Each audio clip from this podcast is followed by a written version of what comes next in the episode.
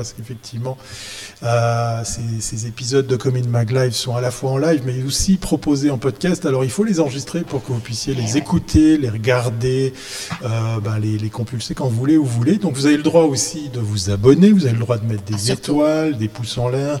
Euh, on rappelle que ben, ce live est disponible sur YouTube, sur Periscope, sur Twitch, sur Facebook et sur YouTube. Donc euh, vous avez le choix des armes pour pouvoir interagir. On serait très content, Victoria et moi, que ben, de temps en temps vous veniez faire un petit coucou ou bien poser des questions à notre invité.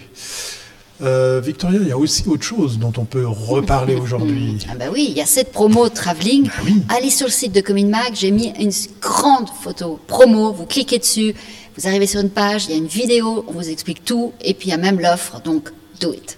Ouais, vous n'avez plus de raison d'être invisible, alors dépêchez-vous. Allez, c'est parti pour ce 149e Commune Mag Live avec un invité très sympa qui nous attend dans le studio. C'est parti.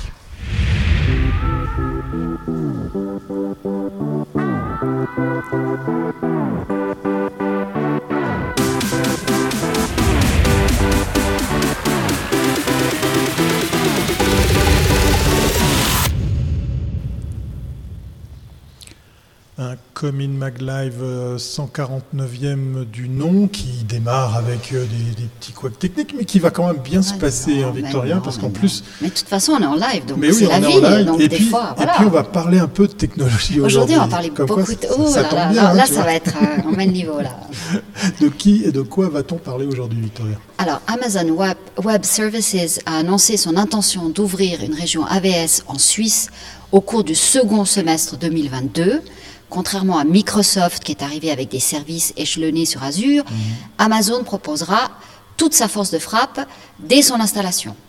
On peut aisément imaginer que les développements de la 5G et de l'Internet of Things sont des accélérateurs pour aborder le marché suisse encore peu structuré.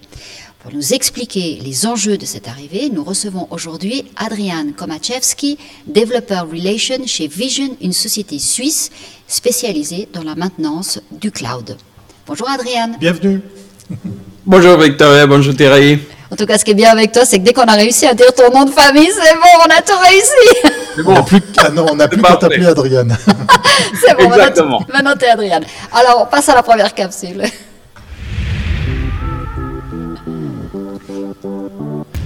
Première capsule, premier jingle pour faire connaissance avec Adriane. Voilà, on a dit pas que son nom de famille, mais aussi son parcours, Victoria. un parcours, alors je pense que beaucoup d'entre vous se rappellent d'Adriane parce qu'il était un des premiers, quand on a commencé à parler web, tu te rappelles Thierry, qu'on a eu sa première réunion de, web en Suisse romande, il y avait toujours Adriane qui était là. À l'époque, tu étais très mobile, tu parlais beaucoup du mobile. Euh, et voilà, maintenant tu es à Zurich, alors raconte-nous un petit peu euh, tout ce que tu as appris pendant, pendant ces années. Bah déjà un petit peu d'allemand, ça a été un petit peu. Et euh, suisse allemand, ça, ça a de la peine, mais ça commence à rentrer. Et euh, non, en fait, exactement. Donc à l'époque, j'étais euh, très investi dans le monde d'iOS. Surtout, Thierry m'avait filmé lorsqu'on avait ramené les premiers iPads euh, des États-Unis. tu te rappelles, Thierry? C'est vieux. La vidéo, elle est toujours online. donc on a fait histoire. On a fait histoire. C'est pas peu de choses. Et donc voilà étant donné euh, le travail que je faisais avec euh, iOS et le web, euh, j'avais énormément de clients dans la région zurichoise. Finalement, on a, déménagé tout d'abord à Schaffhouse, maintenant à Zurich. Et depuis deux ans, bientôt deux ans, je travaille avec une équipe superbe de la société Vision, qui est basée à Neugassetzen, juste à côté de la gare de Zurich. Et voilà, disons, mon parcours un peu varié, parce que pour tout vous dire, l'anecdote, c'est que le jour où j'ai eu mon premier interview avec les gens de Vision, je leur ai dit, voilà, c'est très sympa ce que vous faites, mais je n'ai pas la moindre idée de quoi vous parlez. Et mais je veux bien travailler pour vous. Exactement, c'est pas grave. Et euh, assieds-toi avec nous, prends un café, et puis on va faire connaissance. Et puis finalement, euh, cette opportunité s'est offerte. Puis voilà, ce que je fais maintenant, c'est du developer relations, c'est-à-dire que j'utilise un peu le rôle de communicateur que j'utilisais déjà à l'époque de iOS et d'Android, mais dans un autre domaine technique euh, qu'il m'a fallu apprendre, évidemment. Mais ça, c'est le côté cool, c'est la, chose que j'apprécie énormément de cette carrière, c'est ça. Et puis, euh, avec une équipe qui est absolument hors du commun. Génial. Donc, euh, de loin, de loin, de loin. Donc un peu, voilà, je suis très content de pouvoir être avec vous aujourd'hui parce que comme ça, je peux vous raconter un petit peu ce qu'on fait et que vous connaissiez cette société qui est juste à côté de la gare de Zurich, je vous rappelle. Ah, bah très, très accessible. Alors on va passer à la deuxième capsule, comme ça on va entrer dans le, dans le, dans le, nerf du, sujet, le vif du sujet. Voilà.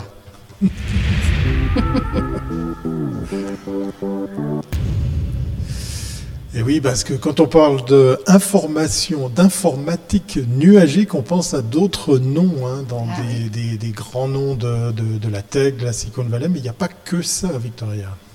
Alors, euh, ah, peut-être, Adriane, parle-nous déjà des, de ces, entre Google, euh, Microsoft et Amazon.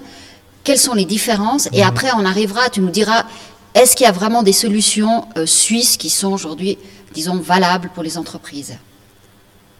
Absolument. Donc voilà, donc tout ce qu'on appelle le cloud, qui n'est rien d'autre, et je le rappelle à l'audience, le cloud n'est rien d'autre que l'ordinateur de quelqu'un d'autre ok? Euh, Que vous louez juste pour, un, tes infos, là. une courte période. Exactement. Et euh, le premier, le grand pionnier, évidemment, a été Amazon. Donc, en fait, hier, il y avait la nouvelle que Jeff Bezos était, oui. Euh, faisait un pas de côté. Et qui a repris le reins d'Amazon? Bah, C'était le chef de Amazon Web Services, justement. Donc, c'est quand même intéressant de voir cette tendance. On l'a vu aussi chez Red Hat qui a été acheté par Microsoft, euh, par Microsoft, par IBM, pardon. Et le président d'IBM est maintenant le ex-président de Red Hat. Donc, clairement, le, le, monde du cloud est en train de prendre une, une primauté, une importance telle que euh, ces sociétés qui font un investissement très fort dans ce monde-là, finalement, mettent ces leaders là-dessus.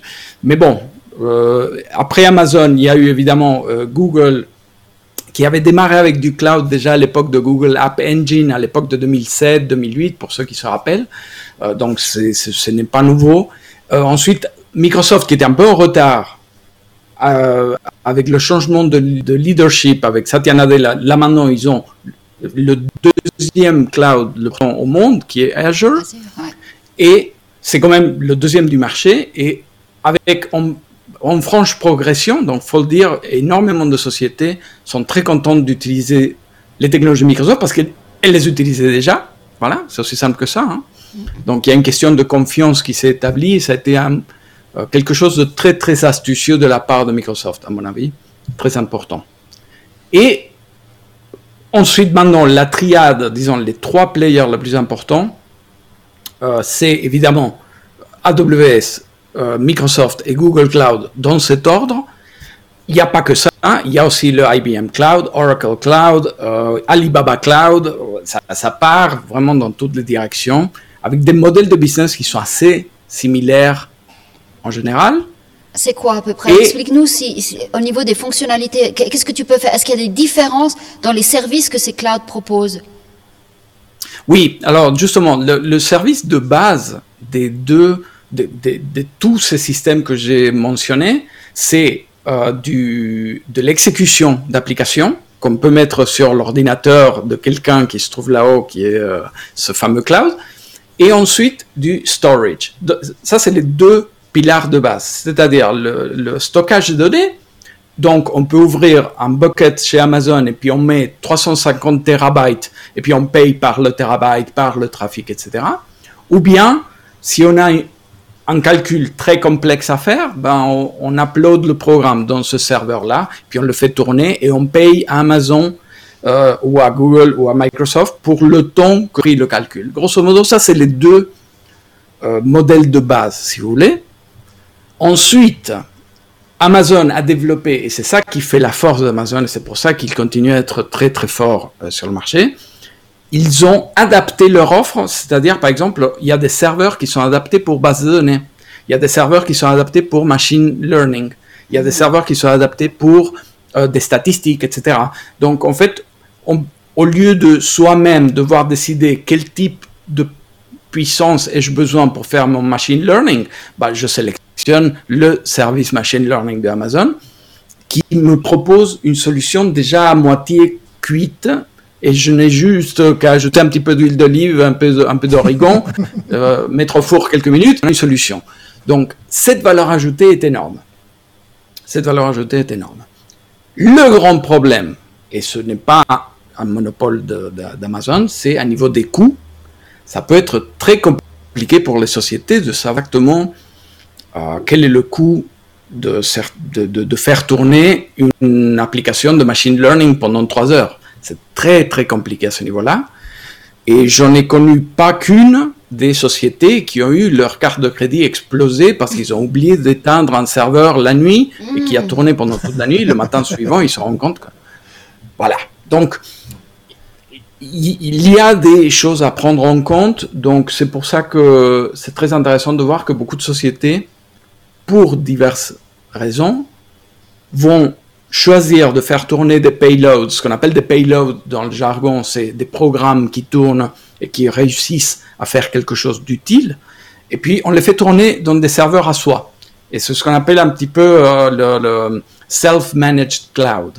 On a, on a la, possibilité d'utiliser d'outils très avancés, et euh, si j'ai besoin, je peux porter ces payloads je peux porter ces programmes et les mettre sur Amazon, les mettre sur Azure, les mettre sur Google Cloud sans changement. Donc, euh, il y a des solutions très intéressantes à ce portable. Il y a une question de portabilité qui euh, effraie beaucoup aussi euh, les sociétés. C'est ah, mais si je mets tout sur Amazon, puis après je veux m'en aller, qu'est-ce que je fais bah, mhm. Il y a des solutions pour cela. Voilà on a déjà des questions dans la chat room. Euh, il y a Ndate qu'on salue, hein, qui est un internaute euh, habitué au Comin Mag Live, qui nous demande est-ce que cela, est-ce que c'est cela qui a permis le SAS Le SAS. Alors, exactement. Donc, il faut s'imaginer, il y, a, un graphe que je n'ai pas inventé que j'ai toujours en tête, qui est une, une pyramide. Imaginez-vous un triangle. Euh, dans la partie la plus basse du triangle. Le triangle vous en trois parties horizontales. La partie c'est ce qu'on appelle le Infrastructure as Service, ce IaaS. Alors dans le IaaS, il y a notamment Azure, Amazon et Google Cloud. C'est-à-dire que ils euh, fournissent des ordinateurs et du stockage. Ça, c'est les piliers de base de IaaS. Là-dessus, on, a ce qu'on appelle le Platform as a Service, c'est le PaaS. Le PaaS est déjà un petit peu mâché, donc c'est un petit peu euh, des briques prêtes à utiliser d'un niveau un peu plus élevé. Euh, nous, on travaille euh, énormément avec un PaaS qui est suisse, qui s'appelle Apuyo, qui est basé sur une technologie de IBM et précédemment de Red Hat, of course, qui s'appelle OpenShift. Et euh, on, le fait tourner ici en Suisse. Donc, il y a on a ce PAS qu'on fait tourner ici en Suisse. Euh, et ça, ça vous permet de faire tourner des services d'une façon un peu plus simple que si vous allez directement chez Amazon ou chez Google. Là-dessus, tout en haut de la pyramide, vous avez justement le SaaS. C'est le Software as a Service. Ah, Les exemples canoniques étant Dropbox, mhm. euh, Office 365 ou Google Docs. Donc, vous payez par mois quelques sous à Google et vous avez le droit de faire des documents. Voilà, c'est aussi simple que ça. Donc là, vous ne gérez pas ni les serveurs, vous, ne voyez rien d'ailleurs. La seule chose que vous voyez, c'est vos documents. Donc ça, c'est le, le, le, plus élevé à niveau d'abstraction dans le cloud, c'est le SaaS qui se trouve tout, en haut. Chez Vision, on travaille euh, pour faire le support donc des sociétés qui peut-être ont du software as a service, donc on a des clients qui font du SaaS, on offre notre propre pass et aussi on gère des services à niveau de IaaS, tout en bas de l'échelle. Donc c'est un petit peu à la carte, les clients, euh, ils ont des différents besoins. Mais tout à fait, pour répondre à la question, le SaaS, c'est le, la pointe de la pyramide des services cloud, si vous voulez. Une question, euh, le développement de l'informatique quantique, est-ce que ça va avoir un... Est-ce que ça mettra tous ces clouds un peu... Euh, ça deviendra obsolète? Parce que, les, les, je veux dire, les ordinateurs pourront faire des calculs euh, beaucoup plus importants. alors, restera toujours la question du stockage, mais est-ce que tu vois une évolution de, de, de, de ces, de ces clouds une fois que tout le monde... Enfin, qu'on sera arrivé à, à une commercialisation de ce genre d'ordinateur alors, euh, tout, d'abord, je pense qu'on est très très loin de la commercialisation de ces ordinateurs. Je crois qu'il doit y avoir trois ou quatre de ces machines qui tournent plus ou moins, euh, mais qui sont très très expérimentales. Donc, à niveau historique, c'est comme si on était au début du XXe siècle. Je pense qu'on a encore pour 50 ans de développement avant d'arriver à quelque chose qui soit vraiment utile. Pour le moment, c'est que de la recherche. On est à un, stade très très euh, euh, prototypal, digamos, disons, de cette, pardon, de cette technologie. Par contre, ce qu'il y aura des changements énormes, c'est à niveau de sécurité informatique. Parce que les calculs mathématiques qui sont aujourd'hui nécessaires pour décrypter des données par exemple, le FBI voudrait bien décrypter les données dans les iPhones qu'ils trouvent dans des, euh, gens qu'ils arrêtent. Euh, ils peuvent pas, avec les moyens actuels, on peut pas le faire. Mais on pourra tranquillement le faire en quelques millisecondes si la technologie quantique évolue dans le sens où elle est en train d'évoluer. Et ça, ça va être un changement radical de paradigme à niveau social de la relation qu'on aura avec la privacy, avec la la, possibilité d'avoir des secrets, qu'il y aura peut-être des meilleurs qui devront être. Il y a tout un développement qui est fascinant, mais je pense qu'on est un peu loin. Donc, euh, À propos d'être loin. il ne faut pas se faire de soucis oui, oui, oui, oui, puis se, puis se pose la question, effectivement, avec l'informatique quantique, hein, plusieurs euh, se plaisent à le dire, on n'est pas encore prêt pour faire du benchmark, puisqu'on n'a pas les outils pour, euh, pour le faire avec ce type d'informatique.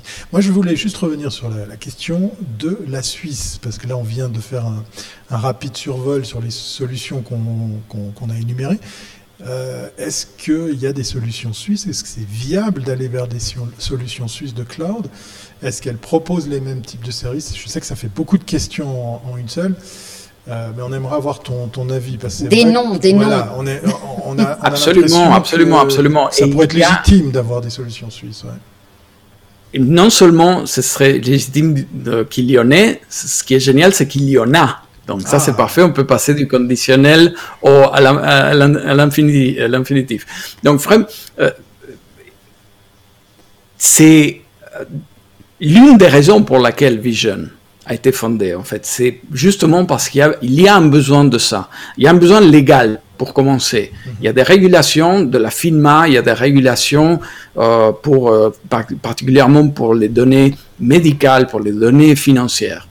Euh, donc, c'est clair que énormément de players dans ces marchés-là ne pouvaient pas utiliser des solutions cloud, ne pouvaient pas utiliser le DevOps comme une alternative parce que euh, cela impliquait de mettre les données, en tout cas à Francfort, chez AWS, ou à Milan, qui sont les deux régions les plus proches de AWS. Euh, en ce moment, ils pas en Suisse. Hein. l'arrivée en Suisse. Exact. et AWS a juste annoncé qu'ils vont euh, être en Suisse. Pour le moment, il n'y a rien. Donc, c'est encore deux ans. C'est ce qu'il il y a Google et Azure. Il y a Google et Azure par contre. Donc euh, eux, ils ont des zones, ce qu'on appelle des zones dans le cloud, c'est des data centers. Grosso modo, c'est quelque part en Suisse. Il y a des machines connectées à des réseaux suisses euh, chez Microsoft et chez Google pour le moment. Par contre, en attendant le marché s'est quand même développé à niveau local. Il y a eu des, entrepreneurs qui se sont lancés sur le marché Notamment, il y a Exoscale et CloudScale, euh, qui sont deux noms énormes de IaaS et avec qui on travaille? Chez Vision, on a des services pour nos clients chez Exoscale et CloudScale avec les serveurs littéralement en dessous de Zermatt. Non, je ne sais pas c'est exactement en dessous de Zermatt, mais euh, ici en Suisse. Dans le serveur. Sous le Matterhorn, exactement là en bas de... Au frais, au frais. Vous voyez dans la petite photo de Toblerone. Dans le triangle. mais euh, ce que je veux dire, c'est qu'il y a des solutions locales qui sont d'une extrême qualité très très bonne qualité, avec de, de, de, des capacités impressionnantes, avec des prix locaux, parce que c'est quand même des locaux qui font ça, il faut, faut, bien le dire, il y a une question de compétitivité. Donc c'est plus cher, c'est ça que tu veux dire? C'est quand même un petit peu plus cher, mais avec des qualités qui sont très élevées. Et étant donné que la, la, concurrence va arriver en Suisse, ça va pousser les prix vers le bas. Ça, c'est... Mm. Euh, normal, ça arrive dans tous les marchés. C'est déjà arrivé lorsque Microsoft et Google ont ouvert des zones en Suisse. Donc ça, c'est normal. Par contre, c'est des sociétés qui ont euh, des, des, ingénieurs d'une qualité exceptionnelle. Euh, on travaille avec eux tous les jours. C'est vraiment génial d'avoir des partenaires de telle qualité ici dans un tout petit pays comme la Suisse et qui travaillent aussi à niveau international parce que c'est très important et très intéressant pour beaucoup de sociétés autour bah du monde bah que les, les, données soient en Suisse. Bah oui, légalement, légalement c'est très important parce que à qui appartiennent les données Nous-mêmes chez Vision, on a des clients en Australie. C'est simple que ça. Voilà. Ah ah Donc, euh, il y a la possibilité pour des sociétés autour du monde de se dire tiens, quel pays dans quel pays on pourrait pouvoir mettre nos données Eh bien, tiens, on va le mettre en Suisse. c'est comme pour l'argent, voilà. Quelque part, c'est comme pour l'argent. Donc finalement, euh, c'est super intéressant de voir ce qui arrive. Et euh, nous, chez Vision, en fait, on travaille avec tous ces partenaires et euh, on offre un service 24/7, donc la possibilité de. On va, parler maintenant du métier là. exactement. On va passer à, la prochaine rubrique parce que c'est parti. Avec un terme qu'on va essayer de deviner, DevOps, pour euh, peut-être découvrir un nouveau métier. Si, vous entendez ma voix chez Adrien, c'est normal, c'est parce qu'il a ses écouteurs ou ses haut-parleurs très forts. Rassurez-vous, tout fonctionne dans ce numéro. Alors, c'est quoi ce nouveau métier? C'est quoi ce terme? Alors, le DevOps, le DevOps, euh, c'est un peu l'évolution du Agile. Donc, pendant des années, on a travaillé, euh, on a, maintenant, c'est devenu d'une façon un peu un standard que les équipes de technique travaillent avec euh, des méthodes comme Scrum, comme Kanban, comme Crystal, et qui arrivent à, à positivement faire évoluer les équipes pour développer plus rapidement des meilleurs produits avec moins de bugs et meilleures fonctionnalités et avec un feedback continu de la, de, de la part du client. Donc c'est toujours ça qui est important. L'axe de l'agile, c'est toujours l'utilisateur final. On prend ce feedback, on modifie le software en fonction de ça et on répète et on répète et on répète.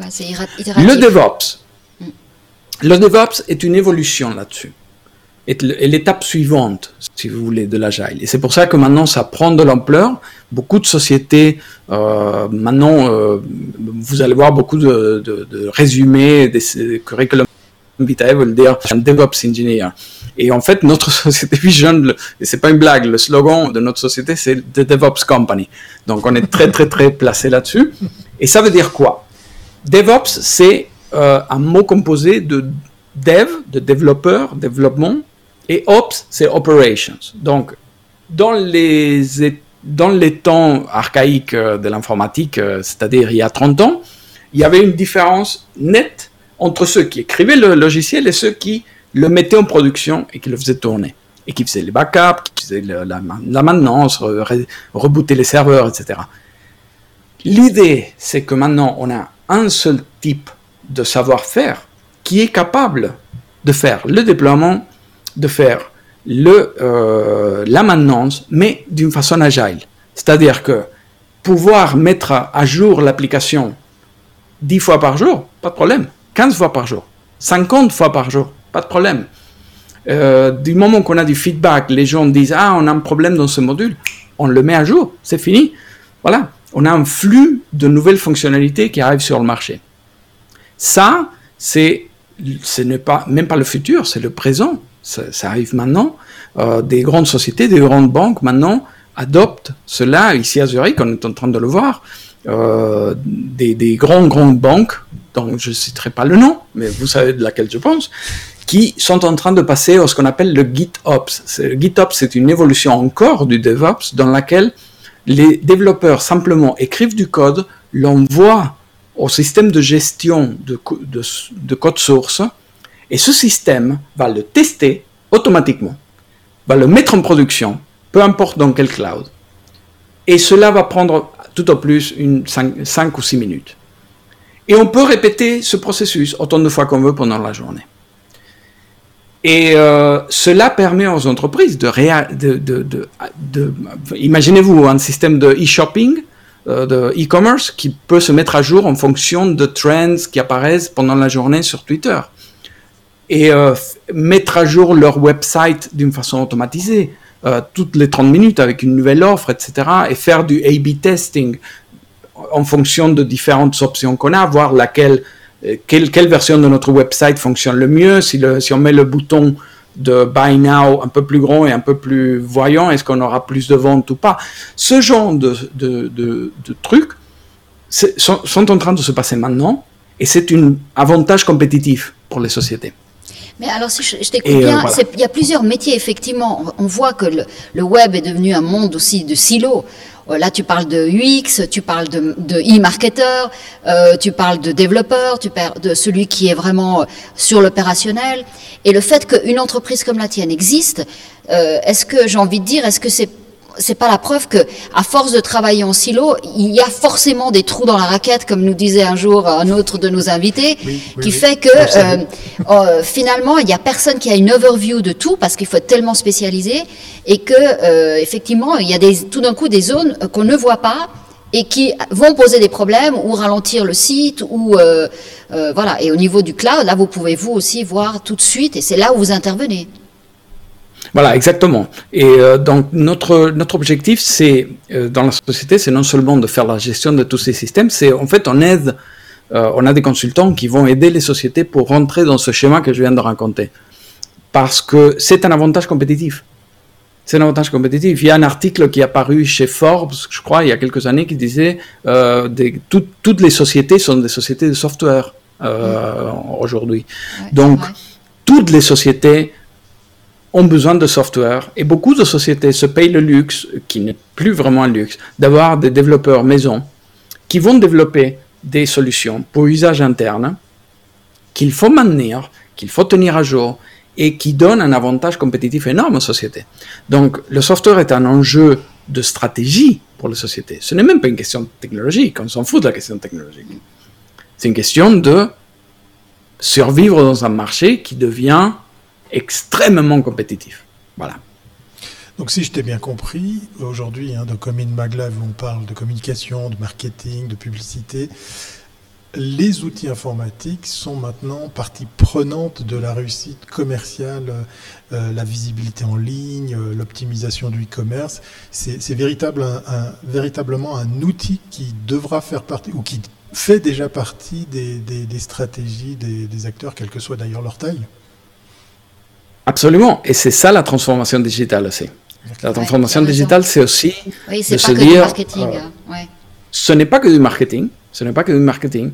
C'est aussi de euh, un changement structurel humain dans les structures de, de, gérance des sociétés pour donner aux équipes qui développent les logiciels, qui donnent cet avantage compétitif, les outils pour pouvoir mettre à jour leur logiciel 30 fois par jour s'il le faut sans devoir passer par 35 signatures. Ah non, mais il faut que IT euh, donne son feu vert. Ensuite, il faut remplir le formulaire 345 et on va voir pour la prochaine fenêtre de mise à jour en 2023 si on met à un jour. un ticket non. et on le ferme. et, à propos, et à propos de tickets, parce que la mission est passionnante et on arrive ah, bientôt ouais, à son ouais. terme, je vais remercier celles et ceux qui sont passés dans la chatroom. Je vois, il y a beaucoup d'humour. On fait un petit coucou à Christian qui, qui dit la, la, guerre des clouds, mais non, je ne veux pas la guerre des clouds, euh, euh, parce qu'effectivement, il a un nom de famille qui s'approche de, de, ce terme. Merci à toi d'être passé et puis d'avoir lâché cette vanne.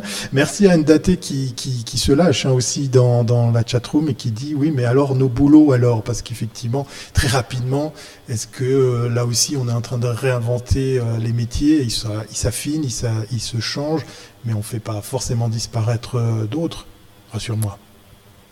Non, non, il faut bien le dire le nom, c'est une transformation digitale. C'est une transformation digitale, donc euh, la transformation digitale ne fonctionne pas s'il n'y a pas une transformation humaine. Donc la transform mmh. transformation humaine passe par la transformation organisationnelle, claire, certes, mais aussi la transformation personnelle, de se dire, voilà, faut se challenger, euh, faut se dire que mon rôle comme développeur, je parle aux développeurs en particulier, peut-être qui, qui écoutent, parce que moi, ça a été mon métier pendant des années, et ça l'est toujours.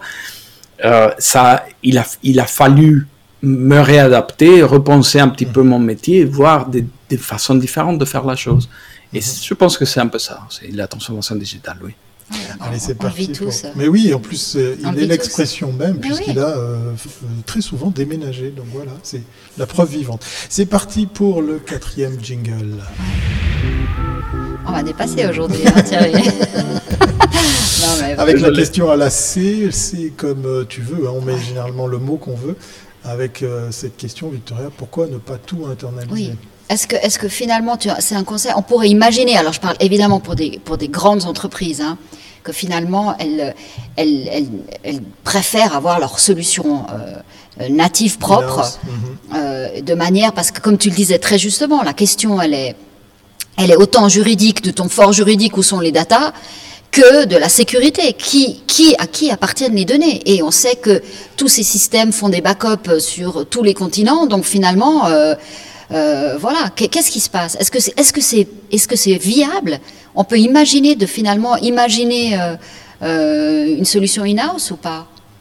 Ou c'est juste Oui, absolument, et c'est le cas pour beaucoup de sociétés. Non, non, non, non, non, non. non.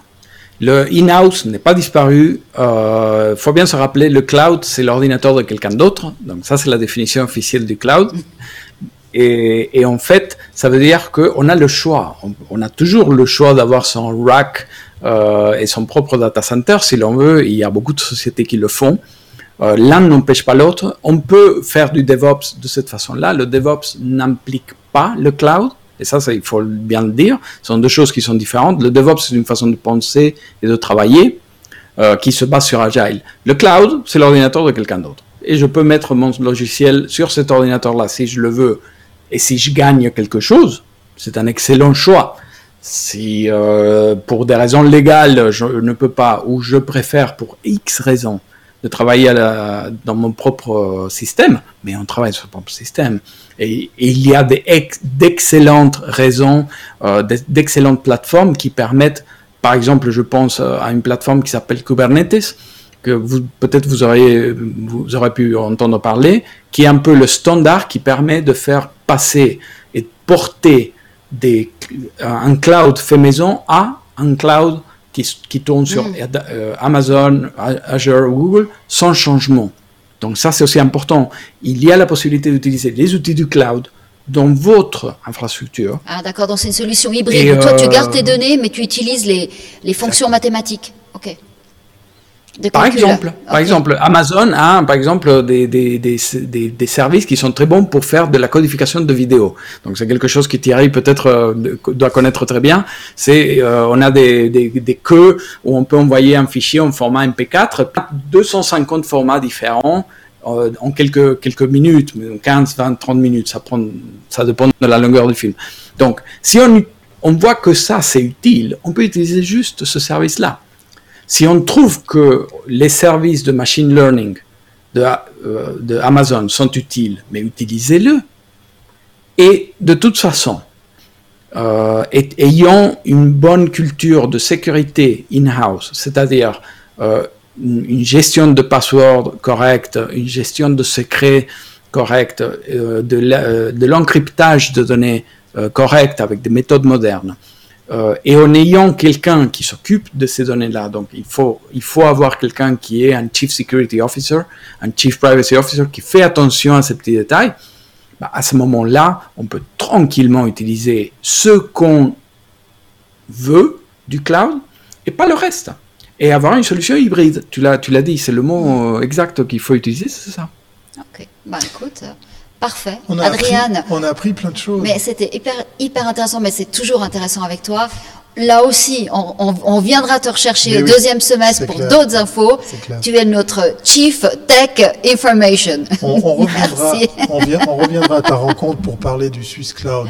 C'est le terme un peu générique pour Oui. parler justement de bah, cette tendance à, à essayer de, de créer un label autour du cloud suisse, parce qu'effectivement, euh, Ah oui. il y a le retour euh, à, à des solutions Le plus, Swissness, plus locales. bah voilà, le Swissness. Voilà. Voilà, c'est c'est pile poil dans.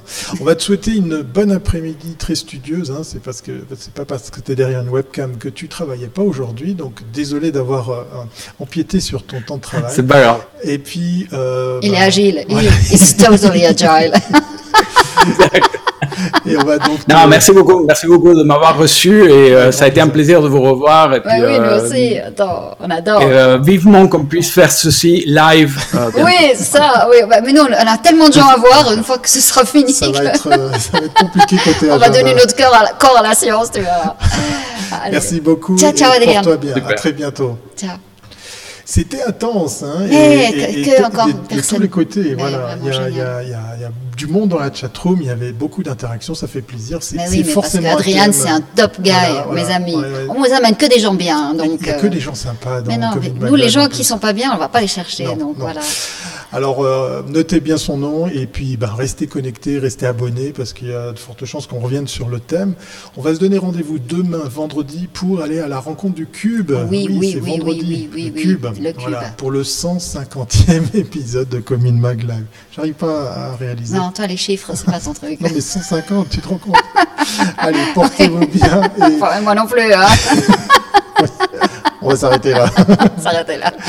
Allez, portez-vous bien et Allez, à demain. ciao, à demain.